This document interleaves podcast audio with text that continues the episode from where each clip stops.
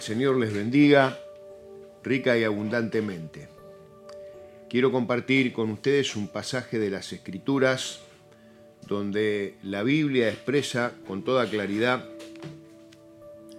temas que se relacionan unos con los otros. Y este pasaje se encuentra en el Evangelio según San Lucas y en el capítulo 17 voy a leer los primeros versículos.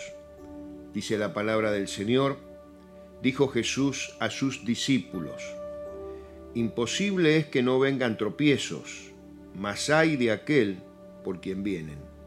Mejor le fuera que se le atase al cuello una piedra de molino y se le arrojase al mar que hacer tropezar a uno de estos pequeñitos. Mirad por vosotros mismos, si tu hermano pecare contra ti, repréndele, y si se arrepintiere, perdónale. Y si siete veces al día pecare contra ti, y siete veces al día volviere a ti diciendo, me arrepiento, perdónale. Dijeron los apóstoles al Señor, aumentanos la fe.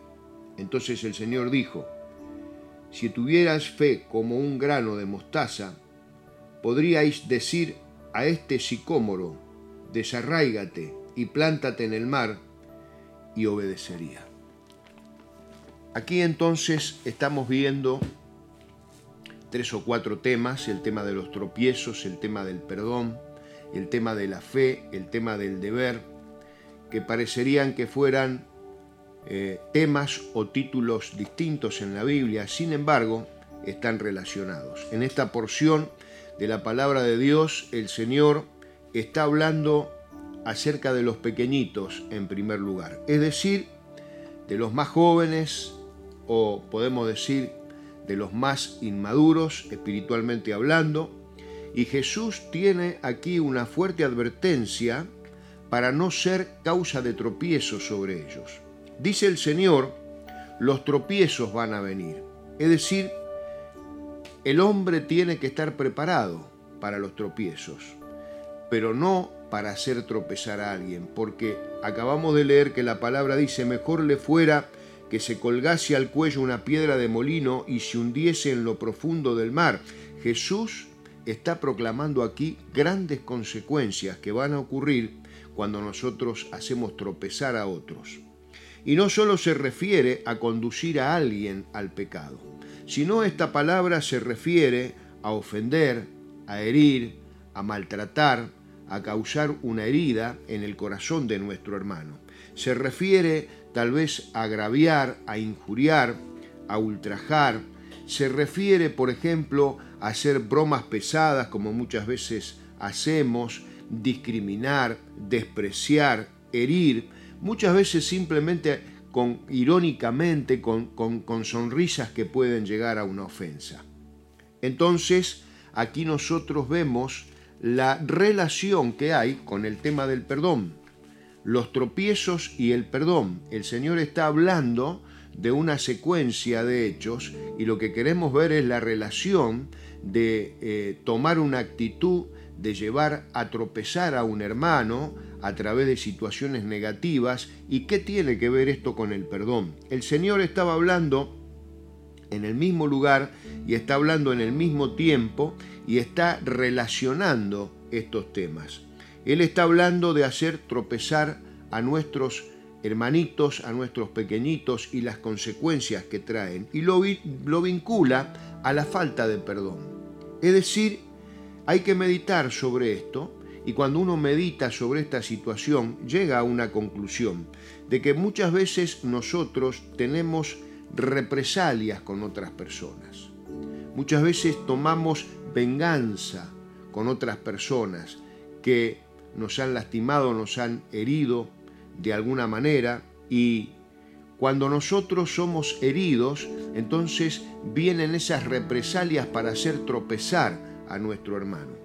Sin duda que este es un tema fundamental, crucial en la vida de los creyentes, porque ¿quién no ha recibido una herida de algún hermano? Yo creo que no encontramos a nadie, y por supuesto me incluye, que alguna, alguna vez no hayamos sido heridos o que hayamos herido a un hermano. Sin ninguna duda, esto ocurre porque es algo natural.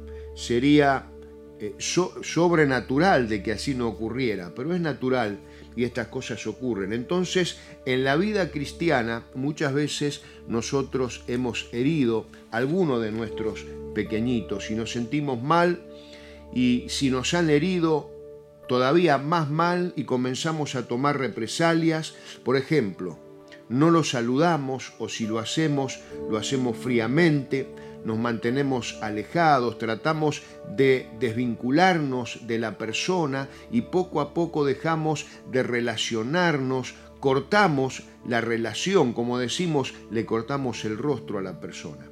Y vamos cortando nuestra comunión con la persona.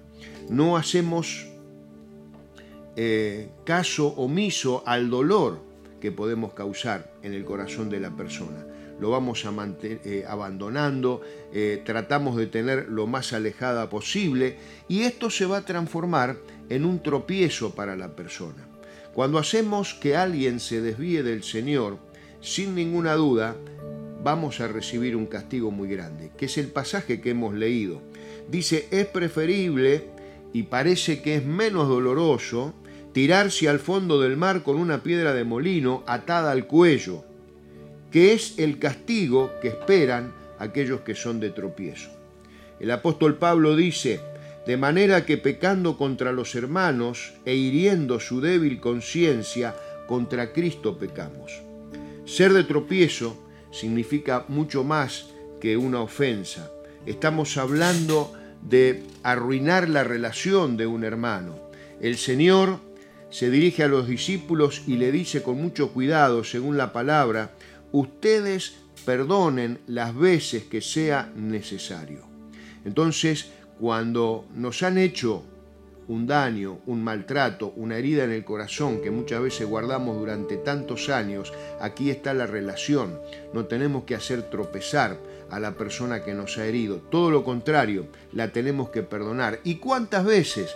Dice la palabra que hemos leído, si siete veces al día pecare contra ti, siete veces al día deberás perdonarlo. Tienes que arrepentirte de esa falta de perdón porque si no se produce una raíz de amargura en el corazón. Claro, Jesús, al decirle esto a los discípulos, Pedro, que era un poco legalista, empezó a sacar números y a decir, ¿cuántas veces tengo que perdonar? ¿Siete veces? Bueno, a ver, una, dos, tres. No, le dice el Señor, setenta veces siete. Y por supuesto, estos números que el Señor da son simbólicos, es decir, que pueden ser 10, pueden ser 20, pueden ser 500 o pueden ser mil veces, lo que significa que siempre tenemos que adoptar una actitud perdonadora. Lo contrario a no perdonar es vengarnos. El que odia lo hace porque quiere venganza. Consciente o inconscientemente, la persona que no perdona y guarda odio en el corazón es porque quiere vengarse. La gente dice, yo no me quiero vengar, pero no perdona. Yo no me quiero vengar, pero no olvida. Entonces hay una realidad y la realidad es esa actitud de venganza que hay en el corazón de las personas. Y queremos vengarnos porque queremos poner las cosas en su lugar. Es decir, aquella posición que hemos perdido, eh, lo que nos han sacado, queremos recuperarlo, queremos vengarnos, hacer justicia a nuestra manera. Y cuando esto sucede, causamos grandes problemas. El apóstol Santiago nos aconseja, dice, en la ira del hombre no opera la justicia de Dios. Lo único que la ira ayuda y contribuye es a que la justicia de Dios no sea desarrollada. La ira nos conduce a la destrucción. Por eso es que es difícil poder perdonar. Es difícil confesar eh, el perdón hacia las personas que nos han herido. Y al querer nosotros vengarnos, estamos también ocupando el lugar de Dios. El Señor dice, mía es la venganza, yo pagaré. Entonces nosotros tenemos que tener en cuenta la cantidad de formas sutiles que tenemos de venganza, tantas formas sutiles que tenemos de venganza, consciente o inconsciente. Entonces, cuando estamos reconociendo esta situación delante del Señor y estamos entendiendo esta relación que la palabra del Señor nos da para poder corregir, debemos entender lo que es asumir una actitud perdonadora. El perdón lo que va a traer es paz a nuestro corazón. Y tenemos que orar para que no quede nada de resentimiento y raíz de amargura en nuestro corazón. Que realmente el poder del perdón sea poder sanador, poder libertador y que nosotros a través de practicar el perdón podamos vivir una vida justa, una vida piadosa, como la palabra de Dios dice, una vida llena de bendición. El perdón trae libertad, trae salud, trae bendición. Que podamos asumir esta actitud, esta columna fuerte que nosotros tenemos en la vida para desarrollarnos y crecer espiritualmente y afirmarnos en el Señor. Que el Señor Jesús les bendiga.